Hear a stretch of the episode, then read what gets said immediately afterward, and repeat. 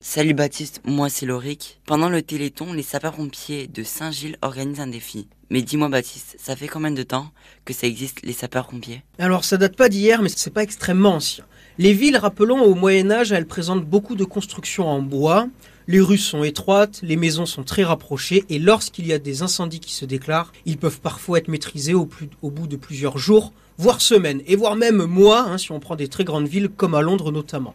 On manque d'eau et de compétences pour régler ce problème. Il faut attendre à Nîmes, et bien là aussi une année très précise, l'année 1646, où pour la première fois, on va équiper une poignée d'hommes et de moyens pour lutter contre les incendies dans un premier temps de cheminées. Ces hommes étaient très souvent des militaires, mais ils travaillaient quand même dans des corps de métiers bien précis, les métiers du bâtiment comme des maçons, des mineurs ou enfin des fontainiers. À cette date, la ville, on le sait, elle achète à un artisan fondeur ce que l'on appelle des seringues en étain.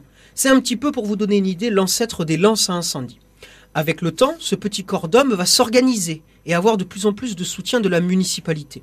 Ils deviendront progressivement mieux équipés avec l'arrivée notamment des pompes à eau mobiles et formeront un métier à part entière à partir de l'année très précise de 1793. Et à cette époque-là, ils étaient, attention, 24 sapeurs. Il y a eu plusieurs casernes de pompiers à Nîmes. Dans un premier temps, une simple remise proche de l'hôtel de ville qui a duré pendant de très nombreuses années. Puis ensuite, ils sont allés vers le parc à fourrage, route d'Avignon.